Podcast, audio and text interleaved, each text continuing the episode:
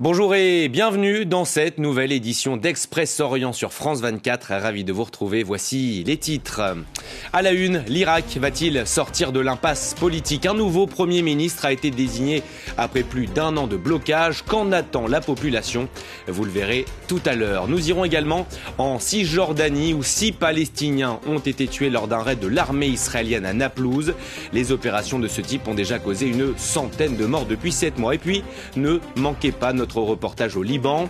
Le pays, vous le savez, manque de tout et notamment de médicaments pour les patients atteints de cancer. Très inquiets bien sûr pour leur santé. Voilà donc pour le programme.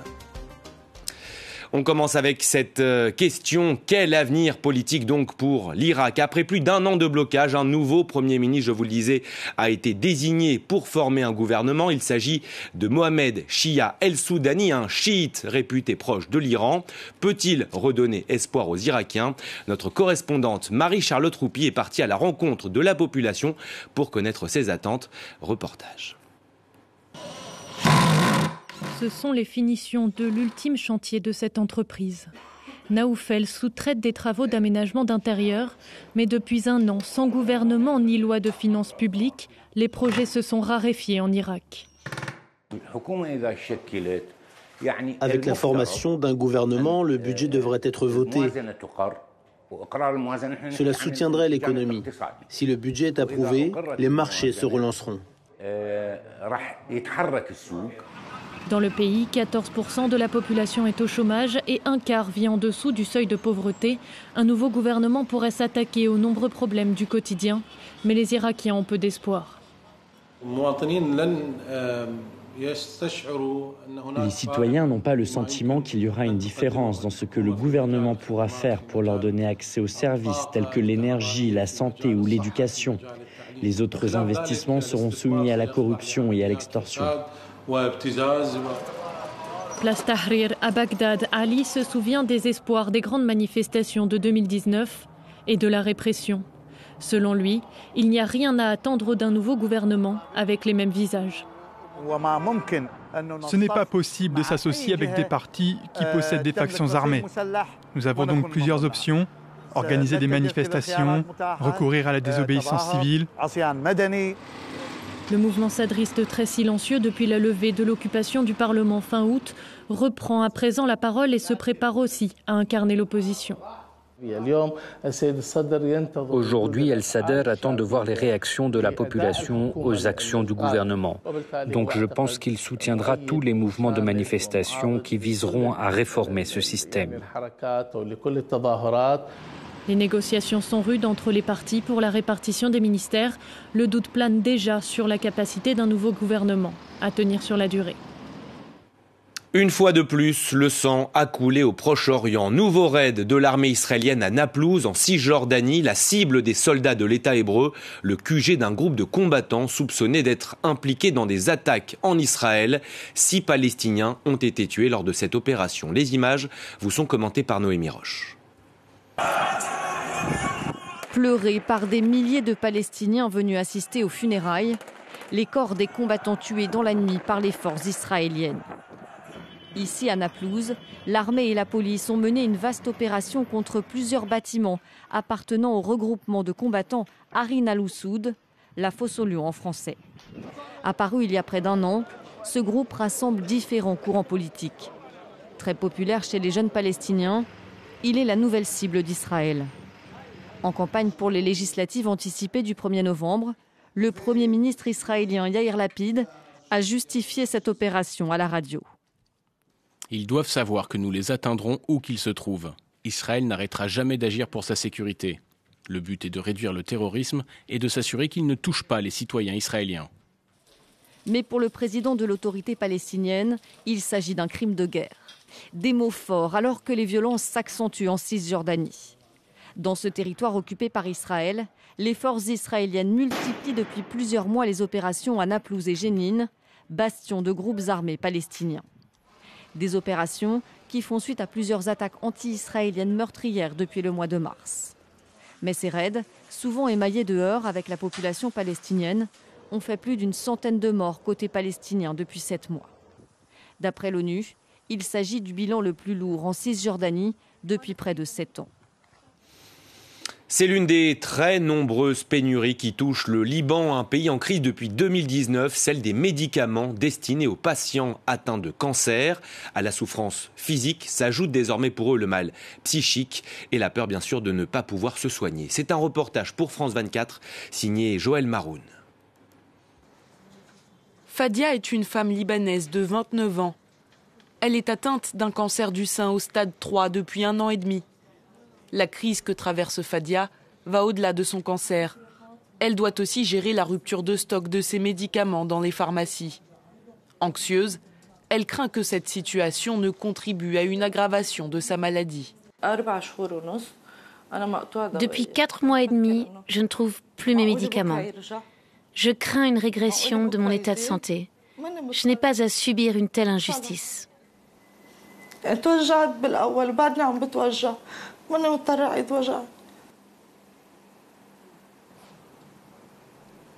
Il existe 455 médicaments pour les personnes atteintes de cancer au Liban.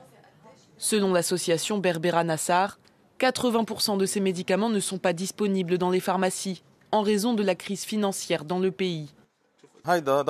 Par exemple, le médicament contre le cancer du sein est en rupture de stock. Il coûte 10 000 dollars. À cause de la crise, le gouvernement ne peut pas le fournir aux citoyens et aux patients encore moins.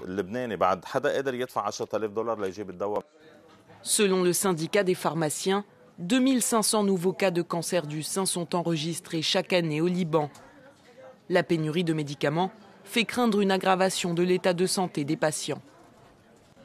Nous avons développé ce qu'on appelle un tracking system, qui consiste à assurer le suivi des médicaments contre le cancer. Cette démarche contribuera à court terme à faire en sorte que le médicament soit disponible pour tout le monde.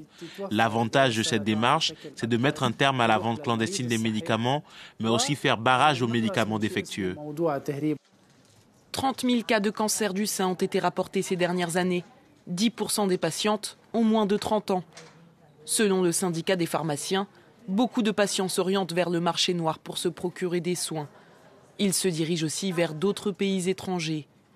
La solution, la plus efficace pour répondre à la détresse de la population. Elles font bruyamment entendre leur voix depuis la mort de Marsa Amini. Elles, ce sont les femmes iraniennes et plus particulièrement les artistes. Paris accueillait justement ces derniers jours une foire d'art contemporain asiatique où elles étaient les invitées d'honneur. Florence Gaillard y était et les a rencontrées. Pour nous, voyez son reportage. Dans une cour parisienne, au milieu de la foule, une femme face à un tas de vaisselle brisée. Inlassablement, Nedar Azavipour casse, trie et empile des bouts de porcelaine, des morceaux de verre et des objets de famille. Une performance au cœur de la foire des arts asiatiques qui cette année s'est invitée à l'Hôtel de la Monnaie. Pour expliquer son œuvre, Nedar Azavipour quitte sa robe d'artiste et revient sur sa performance qui a débuté à Téhéran en 2014. Ça parle d'un cycle qui est inévitable, qui, qui, qu'on sait que dans la vie, il y a toujours des moments de chaos et des moments d'ordre. D'un moment précis où on, on sent une espèce d'équilibre momentané et qu'à tout moment, ça peut chavirer d'un côté ou de l'autre. Des propos qui font écho à la révolte des femmes en Iran. Sur les colonnes de l'Hôtel de la Monnaie, le hashtag Massa Amini est affiché dès l'entrée. Un contexte très particulier pour les artistes comme Nedar Azavipour. Tu sais ce qui se passe en ce moment en Iran C'est comme les petites brindilles qu'on met pour mettre le feu. Les petites brindilles existaient avant, on était en train de les agencer petit à petit, mais le feu ne prenait pas. Tôt ou tard, c'est inévitable. Le feu prend. Le feu prend, ça brûle tout. Mais qu'est-ce qui en ressort? Dans une autre cour, Bita Razavi fait tourner son installation qui montre les ravages de la colonisation hollandaise en Indonésie au siècle dernier. Ici, on voit les colons hollandais assis, posant pour la photo. La forêt se prépare à céder la place à la plantation et on la voit brûler. Une installation qui voyage de ville en ville, mais qui a été censurée à la Biennale de Venise. D'après le curateur qui a jugé l'œuvre, Bita Razavi se serait approprié l'histoire indonésienne sans en être l'héritière directe. L'ironie est que l'artiste a quitté l'Iran justement pour s'exprimer librement. Les gens se battent en Iran pour la liberté en ce moment. Les femmes sacrifient leur corps pour gagner en liberté. Et pour moi, qui viens de ce pays, c'est très difficile de voir la censure et de ne rien dire là-dessus, parce que je trouve que c'est très mal. La censure, les artistes iraniennes apprennent à la contourner. Dans ce drapeau noir planté sur le pavé, comment ne pas voir la chevelure d'une femme Avec ses longues franges, ce drapeau, emporté par le vent de Golnas Pavani, est l'une des œuvres majeures de cette foire des arts asiatiques. L'Iran, où de moins en moins de femmes se risquent à manifester dans les rues, la répression est bien sûr dans toutes les têtes. Alors, certaines, vous allez le voir, inventent de nouveaux stratagèmes pour continuer à se montrer, comme ces distributions gratuites de câlins dans les rues de Téhéran, des free hugs, comme on les appelle, apparus il y a quelques années déjà et très à la mode à l'époque dans les sociétés occidentales. Geste repris donc par ces Iraniennes, une manière de défier les autorités, tout en douceur, vous l'avez compris. C'est la fin de ce numéro d'Express Orient. Merci de l'avoir suivi. Restez sur France 24, l'information continue.